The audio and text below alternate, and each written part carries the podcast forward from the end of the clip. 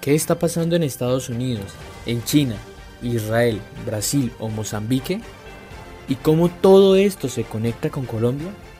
Queremos responder estas y otras preguntas de la manera más amplia y con el mejor análisis, para demostrar la relevancia de estos aspectos internacionales en el contexto colombiano.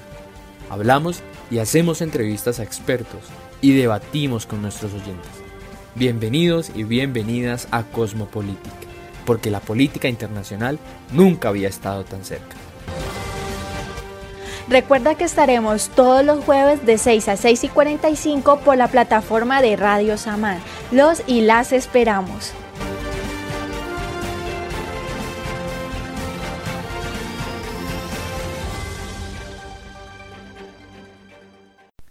Hola, mi nombre es Santiago Martínez, estudiante de la Universidad ICESI, y tengo el gusto de introducir esta primera edición del programa Cosmopolítica. Bienvenidos y bienvenidas a este proyecto. Este es el comienzo de todo un viaje noticioso, lleno de debates, discusiones y conversaciones. Cosmopolitic es un diálogo entre usted y nosotros para pensar los acontecimientos internacionales y analizarlos desde nuestro contexto colombiano. En esta primera entrega, que recibe el nombre de Historia, Memoria y cómo tumbar estatuas, hablaremos sobre el gran debate que ha suscitado en el mundo acerca del tumbar o no estatuas dedicadas a personajes históricos relacionados a prácticas racistas en el pasado. Comencemos. Tras la muerte de George Floyd, un afroamericano asesinado por asfixia por un policía en Minneapolis el 25 de mayo del presente año, se desató toda una oleada de protestas en contra del racismo, la xenofobia y los abusos policiales. En un principio por todo Estados Unidos y ahora por muchas partes del globo. Estamos viviendo un mundo que se ha solidarizado con el movimiento Black Lives Matter y ha visibilizado la discriminación local. Pero el movimiento, que es el movimiento, no solo se quedó en movilizaciones en las calles y protestas, el foco se convirtió en erradicar todos esos símbolos que aún siguen representando el racismo y a los cuales la historia, de una u otra manera, ha premiado. Entonces, con este argumento se han derribado estatuas de militares y esclavistas en estos días como una forma de luchar contra el racismo a lo largo de la historia. En Richmond, en el estado de Virginia, en Estados Unidos, se derribó la estatua de Williams Carter Wickham.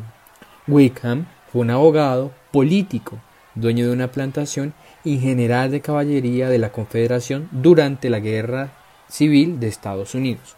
En Bristol, Reino Unido, los manifestantes ataron al cuello y echaron al agua, lanzando al río Avon la estatua del esclavista del siglo XVII, Edward Colston.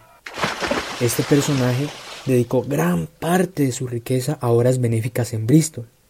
Pero ¿de dónde llegaba esta riqueza? Bien, había sido forjada por el comercio con esclavos. Colston había llevado cerca de 80.000 hombres, mujeres y niños de África a América. Por otro lado, el domingo 7 de junio, en una de las manifestaciones en Londres, la estatua de Winston Churchill, que está ubicada en todo enfrente de la embajada estadounidense, fue rayada con la frase Was a racist. También se presentaron hechos parecidos en Boston, Miami, Amberes y Bruselas, entre otras ciudades. En Boston, por ejemplo, una estatua de Cristóbal Colón fue decapitada. Otra, del mismo personaje en Miami, fue pintada de rojo con mensajes, Nuestras calles y Black Lives Matter. En Bruselas, la estatua ecuestre del rey Leopoldo II, que vivió de 1835 a 1909, ubicada en la Plaza de Tron, amaneció el pasado miércoles 10 de junio pintada con los comentarios Black Lives Matter y este hombre mató a 15 millones de personas, en referencia a las muertes causadas en el Congo entre 1885 y 1909 durante su presencia colonial. Estos son algunos de los casos presentados en los últimos días. Pero recapitulemos. ¿Por qué se ha vuelto tan relevante todo este debate acerca de las estatuas? Como se mencionó en el periódico The New York Times, lo que decidan los líderes de las ciudades, los funcionarios de los museos y los historiadores tendrá implicaciones en cómo recordemos la historia que las estatuas fueron creadas para representar. así como nuestro momento actual. En estos momentos se está pensando qué hacer con las estatuas de estos personajes controversiales. La Universidad de Liverpool anunció que va a rebautizar el nombre de un edificio que lleva el nombre del ex primer ministro William Gladstone por sus vínculos con la trata de esclavos. Y en Colombia, ¿será que vamos a tener que quitar o reubicar las estatuas de Sebastián de Belalcázar de Cali y Popayán? Vení, ¿será que nos va a tocar considerar los monumentos dedicados a Mosquera en Popayán y repensar el nombre de la Universidad Sergio Arboleda? Nos enfrentamos a un debate que puede ser sencillo a simple vista, pero la verdad es que nos enfrentamos a si es mejor ver la historia y los monumentos de estos personajes con presentismo histórico o con revisionismo histórico. En este sentido, ¿estará bien referirse como vandalismo al derribar estatuas bajo el grito Black Lives Matter? Debemos también contemplar posibles soluciones, pero ¿cuál es la más adecuada? poner fin a todos los monumentos que evocan un pasado oscuro, quitarlos como acto de justicia histórica. ¿Será válido pensar en las figuras históricas con la moral de hoy entonces? Bueno, los invitamos a escuchar una entrevista con expertos en el tema. Después abriremos el debate con ustedes, nuestros oyentes. Así que no dejen de sintonizarse con Radio Samán y su programa Cosmopolitic.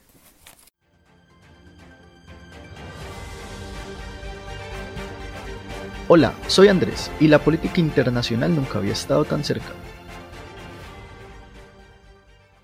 Hola, soy Vladimir Robinsky, profesor y director del Laboratorio de Política y Relaciones Internacionales POINT en la Universidad de CESI en Cali, Colombia. El programa de hoy trata sobre memorias históricas, espacios urbanos y decidimos nombrarlo de manera un poco provocativa, cómo tumbar a las estatuas. Pero lo discutiremos hoy. Después de todo, no sabemos si deseamos quitar a las estatuas o no. Pero tenemos mucha suerte de tener con nosotros hoy al profesor doctor eh, Blair Ruble, en este momento un miembro distinguido en el Centro Internacional de Investigaciones Woodrow Wilson, eh, donde también tuve el placer de estar investigando en 2016. El doctor Rubel tiene una carrera académica muy impresionante. Dedicó gran parte de su tiempo en la academia al estudiar espacios urbanos y también eh, tiene mucha experiencia haciendo investigación en la Unión Soviética cuando todavía estaba, existía la Unión Soviética y entonces tal vez de alguna manera nos vimos en ese entonces, pero tal vez no. Bueno, en cualquier caso, como le estuve explicando lo que estuve diciendo al comenzar el programa, la idea para nosotros es hablar sobre algunos desarrollos fuera de Colombia y luego tratar de entender estos desarrollos eh, o más bien las lecciones que podemos aprender de estos desarrollos para nosotros aquí en Colombia. Y por lo tanto, mi primera pregunta es la siguiente. ¿Podría contarnos un poco sobre su experiencia de investigación en estos temas, es decir, espacios urbanos, memorias históricas y tal vez con el enfoque en las estatuas con base de su experiencia como experto. Um, uh, por supuesto, en realidad mi interés por la investigación comenzó a desarrollarse cuando la Unión Soviética colapsó y desde 1988 hasta el comienzo de la década de 1990 trabajé sobre representación pública de la memoria. Hice mi propia investigación sobre el espacio público en la ciudad de Yaroslav, en Rusia. Trabajé con algunos especialistas de Europa del Este que estaban analizando los nombres o las reorientaciones de los monumentos. Tal vez esto me permite tener una visión ligeramente diferente de la situación estadounidense en la actualidad.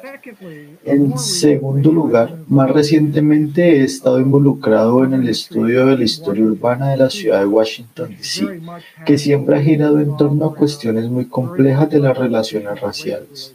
Durante mucho tiempo ha habido diferentes puntos de vista sobre cómo se representa la historia en el espacio público de la ciudad. Obviamente tenemos grandes monumentos nacionales, pero todo el tiempo hay discusiones sobre qué debería llamarse para quién, cuándo, dónde y así sucesivamente.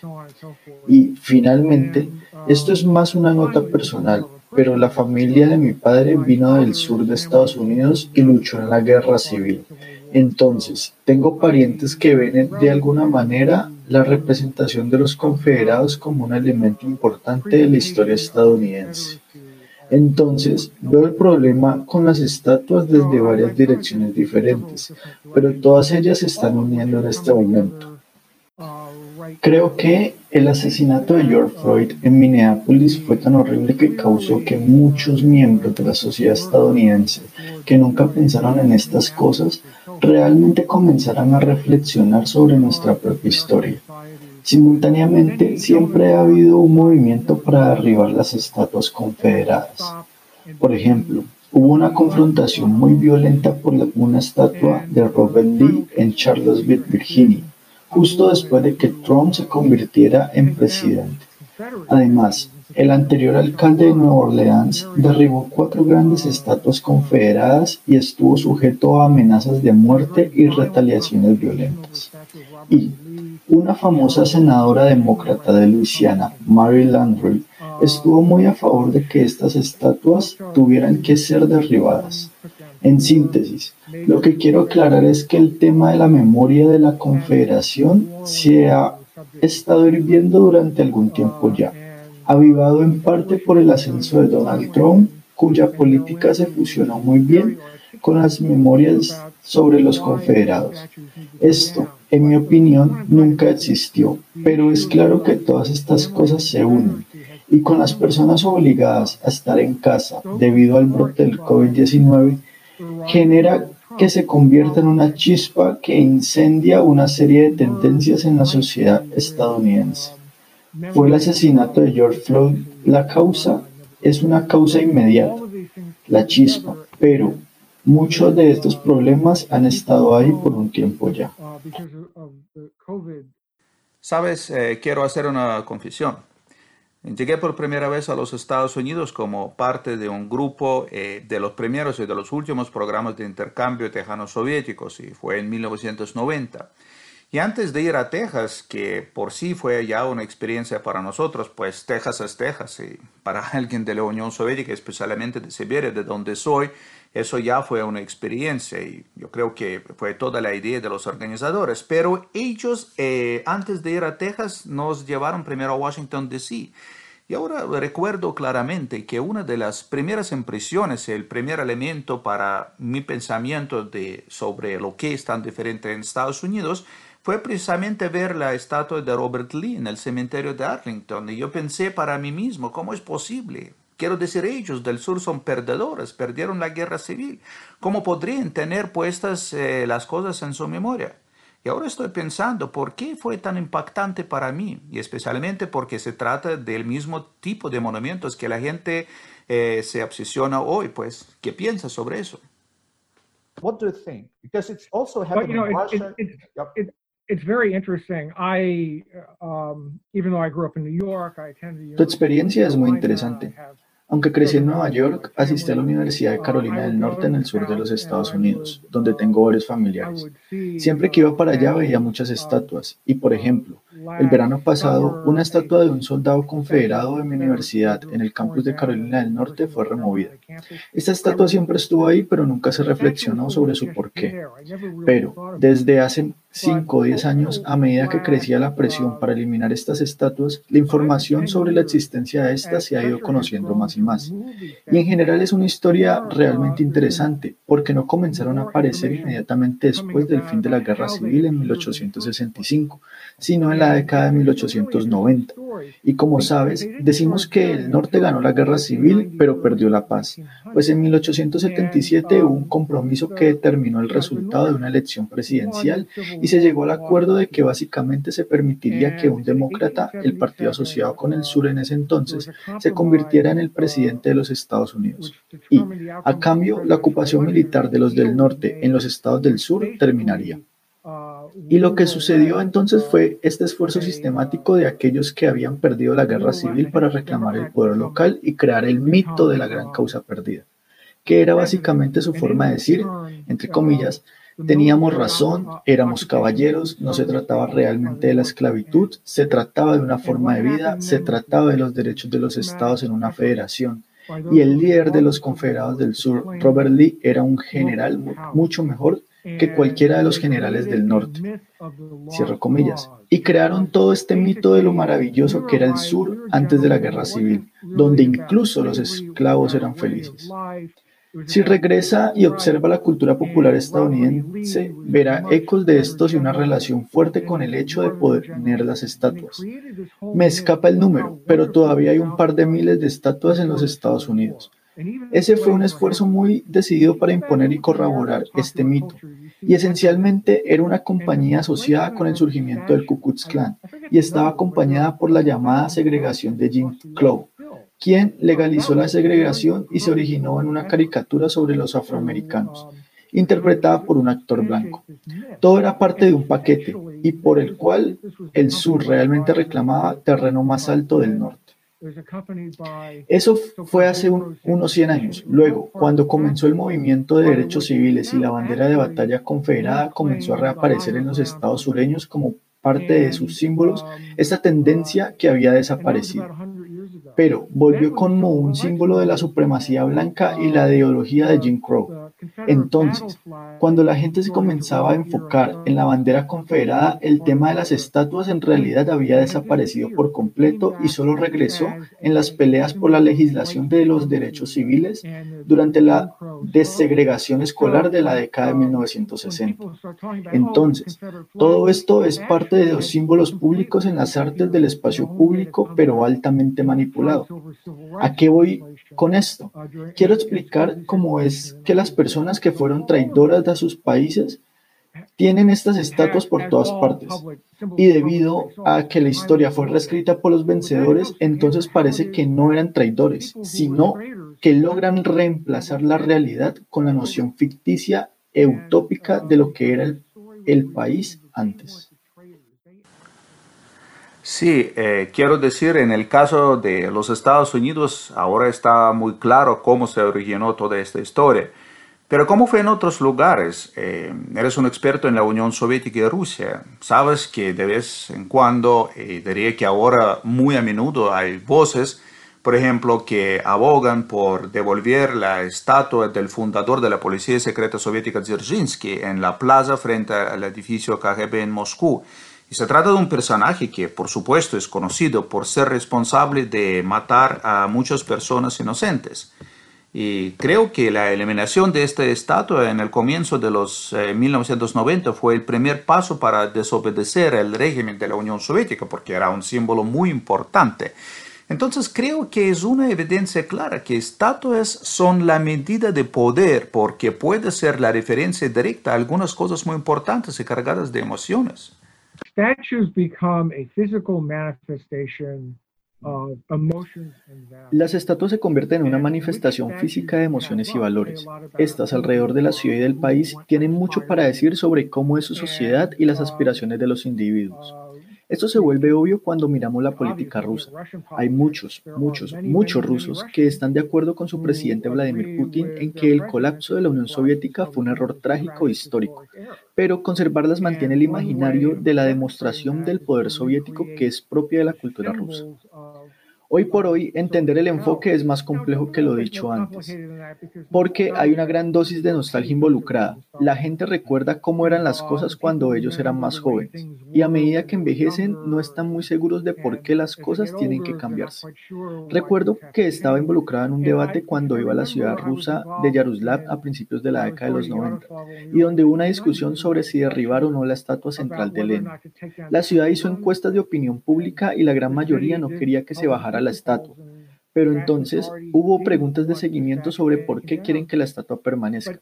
Al final resultó que la estatua estaba ubicada en la parte central de la ciudad y es donde la gente se reunía cuando eran adolescentes. Fue un punto de reunión, no tenía ningún significado político en lo absoluto, tenía otro tipo de alcance emocional. Y es lo mismo con la estatua del soldado confederado de la Universidad de Carolina del Norte que mencioné antes. Se quedó en la entrada del campus y si planeas encontrarte con alguien es común decirle que nos encontremos donde el silencio Sam, como se llamaba la estatua porque su rifle nunca disparó. Y era solo parte de la vida estudiantil que estaba divorciada de lo que significaba, siendo así una conexión perniciosa.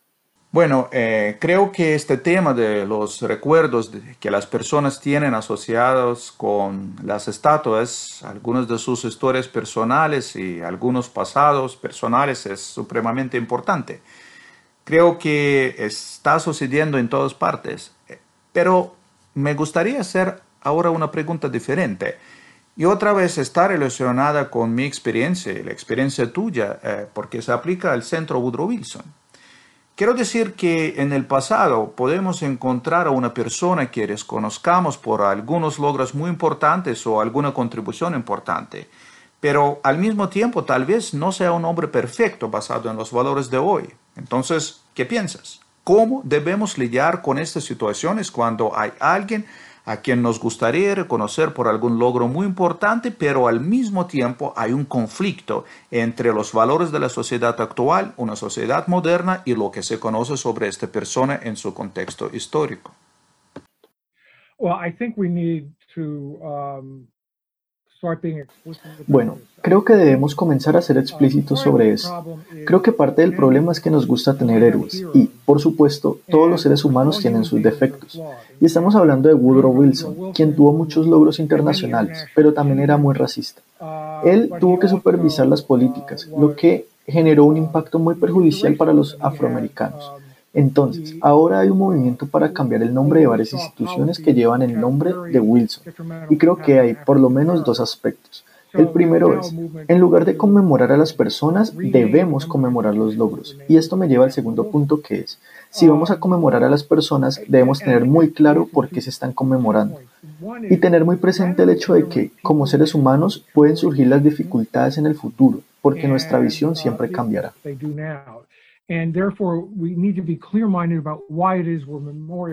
Por lo tanto, debemos tener una idea clara de por qué estamos conmemorando a las personas.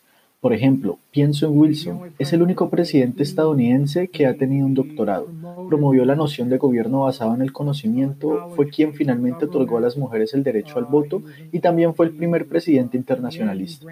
Entonces, quizás por él, Estados Unidos se convirtió en una potencia global, lo que puede considerarse problemático en sí mismo hoy, pero esos son los tipos de logros por los que fue reconocido y, durante mucho tiempo en el pasado, el racismo fue desviado e ignorado. Pero de hecho él en su época era un caso atípico. Entonces, creo que necesitamos tener conversaciones serias sobre por qué ponemos estatuas de las personas. Ya sabes, hay otro ejemplo en Washington, uno muy interesante debido a sus complicaciones. La primera estatua para conmemorar a Lincoln se pagó con fondos recaudados de antiguos esclavos, y la estatua se colocó detrás del edificio del Capitolio donde ahora es el Lincoln Park.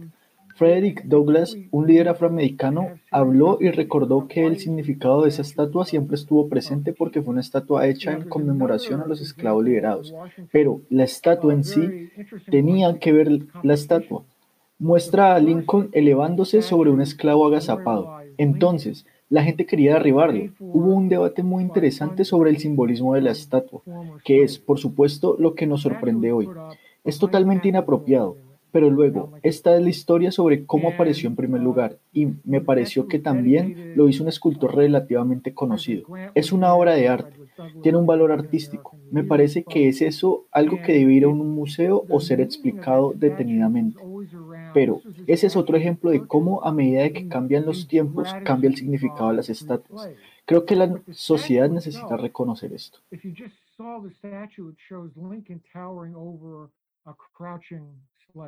Sí, estoy de acuerdo. A veces es muy difícil hablar de manera neutral porque se trata de un tema político.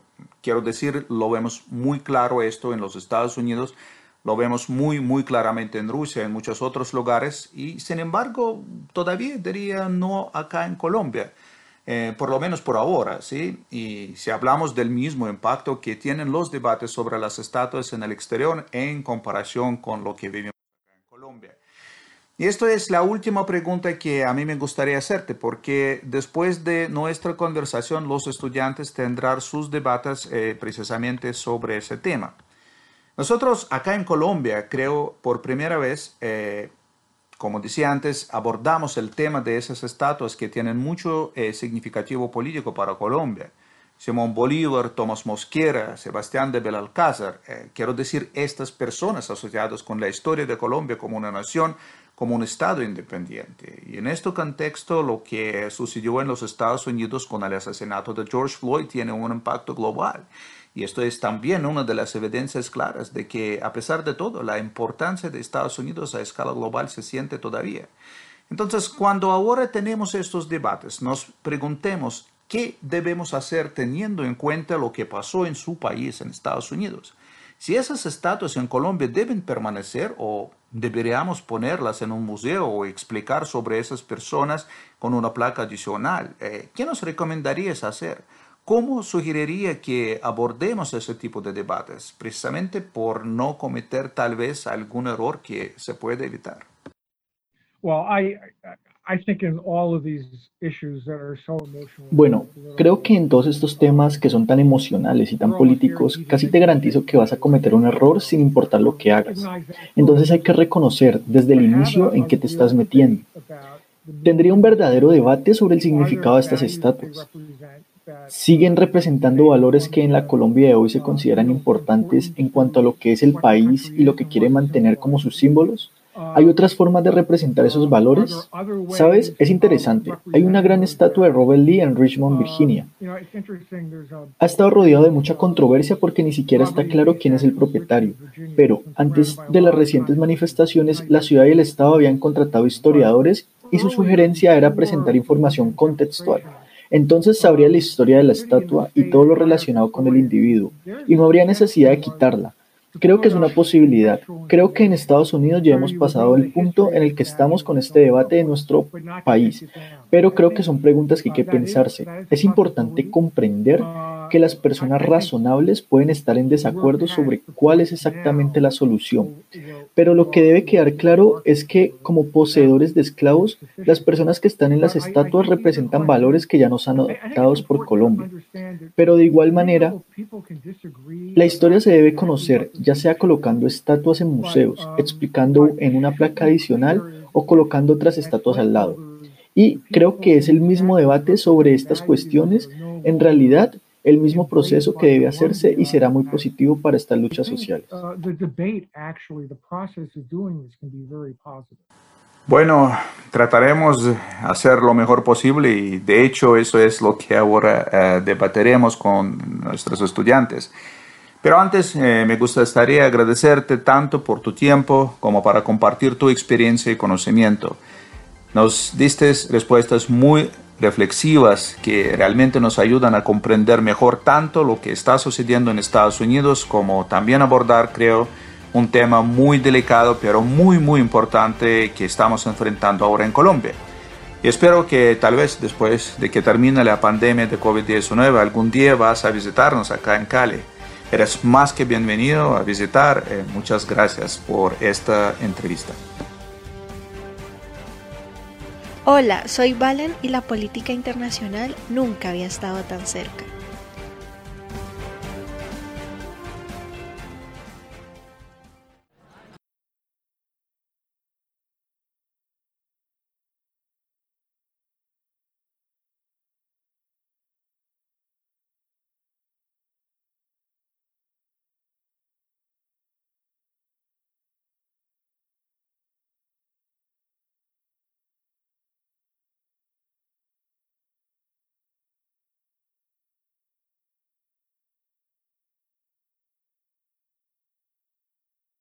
Desde Cosmopolitic les damos un saludo caluroso a todas y todos los oyentes.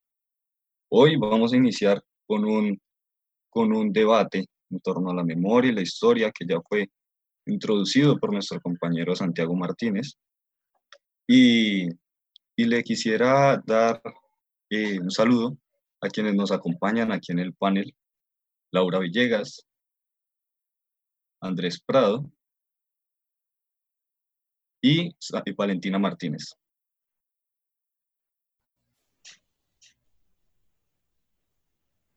Ok, también le quisiera dar un, agradecimiento a, los monitores que nos acompañan hoy, Santiago Aristizábal y, y Paula Rodríguez.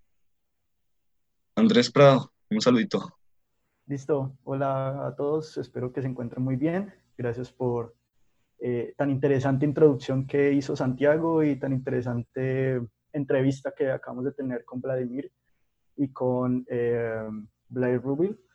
Eh, pues nada, vengo aquí a, vamos a, generar una especie de, debate y eh, pues le doy paso a, las, a las otras compañeras para que también hagan un saludo introductorio.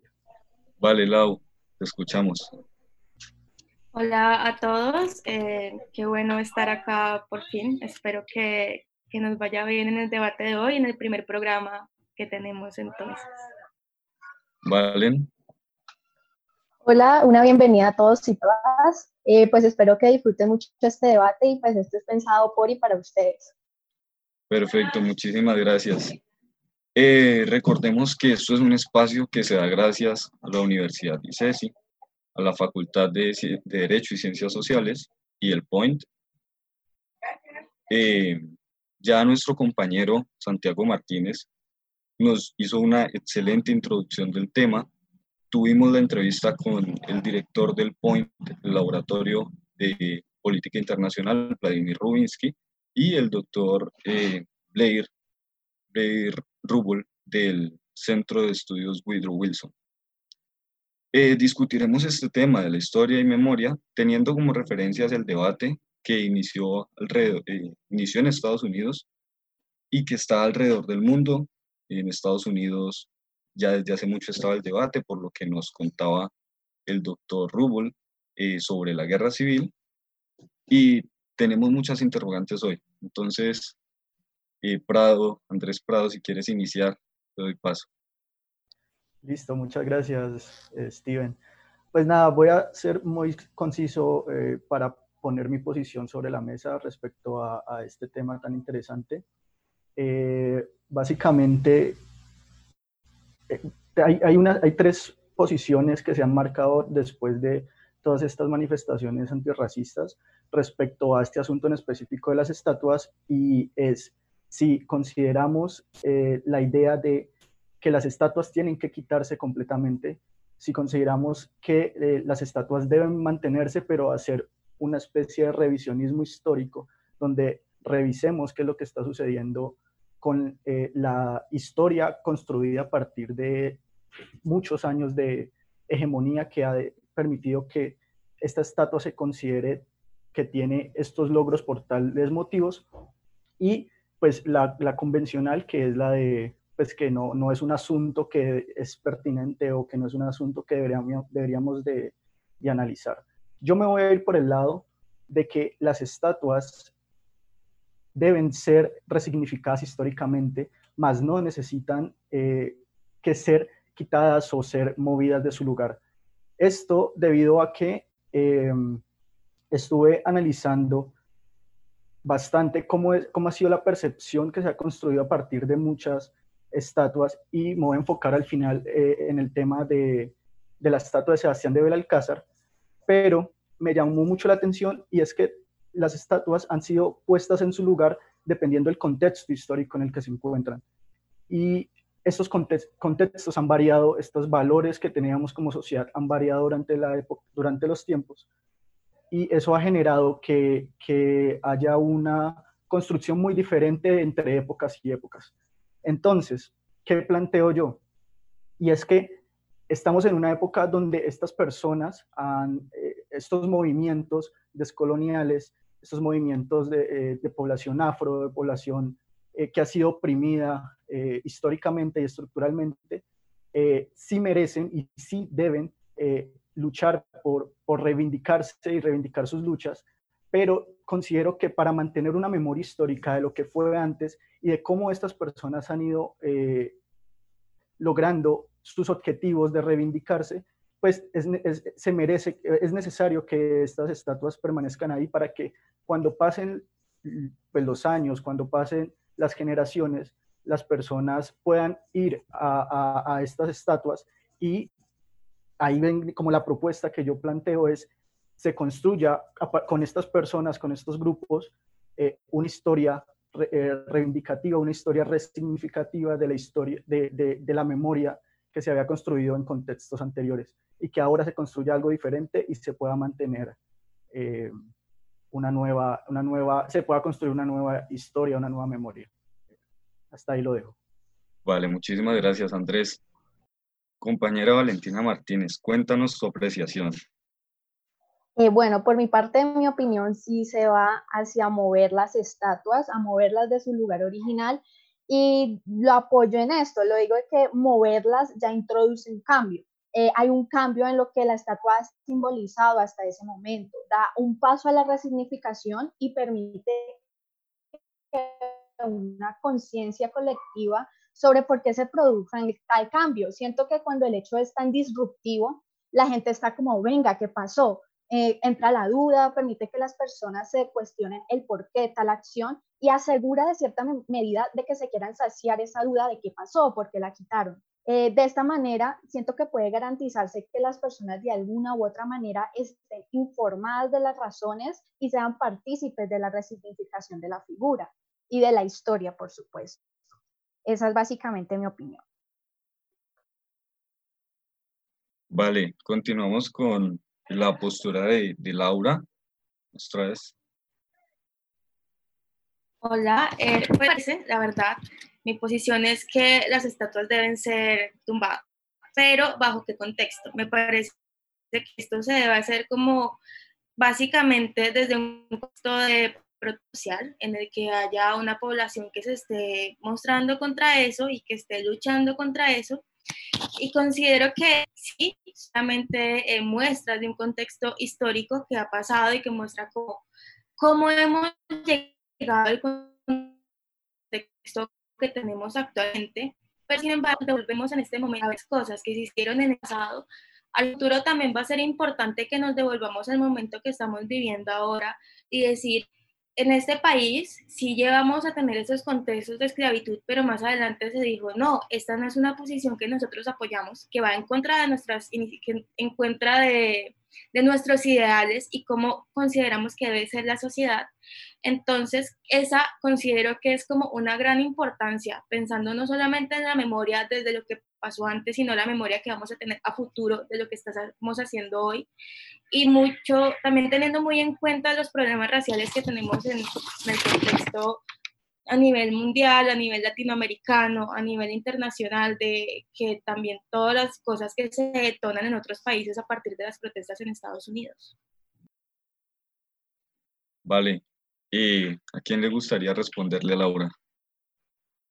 Prado, que me imagino que fue quien dijo que no debían ser, ser tumbadas y que deben ser mantenidas. Bueno, pues es que em, yo, yo he, partido como de, una premisa y es que cuando, que cuando quitamos o cuando olvidamos las cosas que ya, que ya vivimos, eh, van a tender a ser olvidadas eh, en el futuro. Y hay un asunto muy interesante con esto que incluso lo hice, eh, hice un pequeño sondeo en mi casa y les pregunté específicamente sobre Sebastián de Belalcázar y, y les decía como, bueno, ¿ustedes qué saben de este personaje? no saben mucho más ah, que fue el fundador de Cali. Yo les decía, ¿por qué no saben más de eso? Me decían, pues porque no, no es algo por lo que estemos tan interesados, es simplemente, es un lugar donde llevamos cuando vienen familiares del extranjero, por ejemplo, o cosas del o sí, o turistas. Entonces, eso me, me, llevó como a pensar, es como, bueno, si, si en este momento donde esta estatua, que, que tras de eso es una estatua relativamente nueva, es de 1936, por los 400 años de Cali que, la colocaron. Es una estatua relativamente nueva y eso por distintas razones no, no, no ha calado como en el, en, el sentimiento de, no sé si se le puede decir como patriotismo del, del, caleño, por decirlo así, de la identidad caleña. Entonces, si está así, con una estatua que es muy bonita y que está allá y no sabemos mucho más de este personaje, más allá que fundó Cali, pues imagínense donde quitáramos a, este personaje. Entonces, si lo quitamos, pues mis hijos y los hijos de mis hijos, pues obviamente mucho menos van a saber sobre quién era Sebastián de Belalcázar en este caso en específico. Entonces, mi punto es, es que si nos dedicamos a, quitar estas estatuas, va a llegar un punto en donde, listo, por estos momentos vamos al boom, a la coyuntura de, uff, se quitó, era, se quitó por los motivos que son muy válidos, pero luego, luego, que, luego no, no va a pasar absolutamente, luego se va a olvidar esta estatua y luego eh, no, no, va a suceder nada. Caso contrario, caso contrario, si, si la mantenemos, pero construimos a partir de ella una nueva historia o una nueva resignificación de la historia y reivindicamos estas luchas que, que, sí son, que son muy válidas y que necesitan ser reivindicadas. Pero exclusivamente las estatuas no tienen que ser glorificadas, las estatuas pueden ser eh, antagonizadas también. No es necesario que sean siempre eh, algo positivo, por decirlo así. Vale, Andrés, muchas gracias. Valentina, ¿qué le respondes a Andrés ya que dice que habrá conversación, en efecto, pero que esto no perdurará, sino que será una conversación del momento, como una moda. En el momento podemos hablar de las estatuas, pero luego nos olvidamos de, ella, de ellas. Listo, yo siento que hoy concuerdo cierta parte con lo que dice Andrés, eh, en cuanto a que tumbarlas puede que sea contraproducente porque siento que puede jugar en contra. Puede que las personas en un punto olviden que alguna vez hubo una estatua, el símbolo que representaba, y pueden terminar por olvidar los actos perjudiciales de los que hizo parte o que en algún momento apoyó el personaje. Entonces, siento que no se trata de borrar la historia, de, ah, de borrar estos personajes de la historia, sino de significar su historia, de manera que se pueda reparar a las víctimas de hechos históricos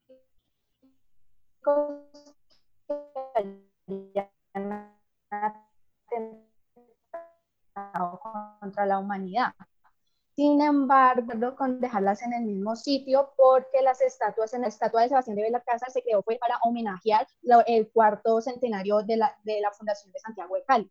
Entonces, em, como señal, en este el, voy a, a, a citar de cierta manera al profesor Villani, que, señala muy oportunamente que para fundar Cali, eh, Sebastián de Belalcázar lo tuvo que hacer a costa de la sangre de los indígenas y de comunidades afro que fueron esclavizadas. Entonces, siento que es muy importante no dejar las, las estatuas en el, en el, mismo lugar porque va a continuar con, ese, con esa, no va a permitir la resignificación, va a la, la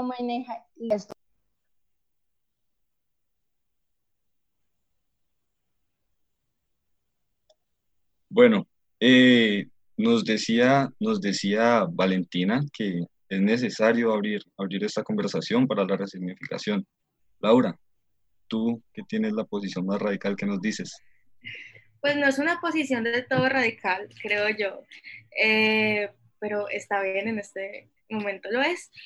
Pero creo que más allá de lo que pueda decir, de lo que pueda como llamar la atención el mover una estatua de sitio, creo que el acto de bajar una estatua, de que la población misma baje una estatua, tiene un significado más grande y que es en parte también lo que llama la atención a, que es historia, que la gente quiera saber qué pasó y por tumbaron eso, nosotros podemos simplemente decir, vamos a significar y vamos a hablar con la gente, pero no crea un verdadero impacto, porque se está haciendo también como cuestiones desde la, es, el Estado, entonces cambia la percepción que se va a tener según la población, en cambio si lo la misma gente de la ciudad, la misma población afro o la población esta población que apoya que son estas gentes.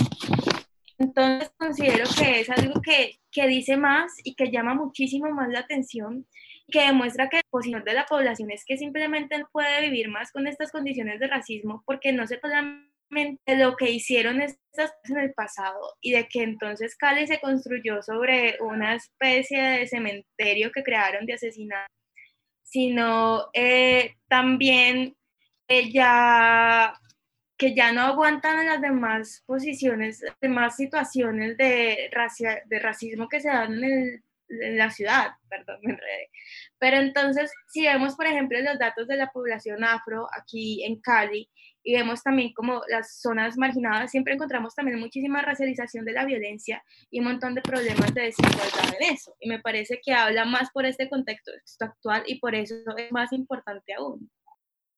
Vale, muchísimas gracias Laura. Ya se nos está acabando el tiempo, nos quedamos con unas eh, palabras, con unas frases muy importantes de que tenemos que crear un impacto, de que tenemos que reparar, resignificar todos estos monumentos y abrir una conversación.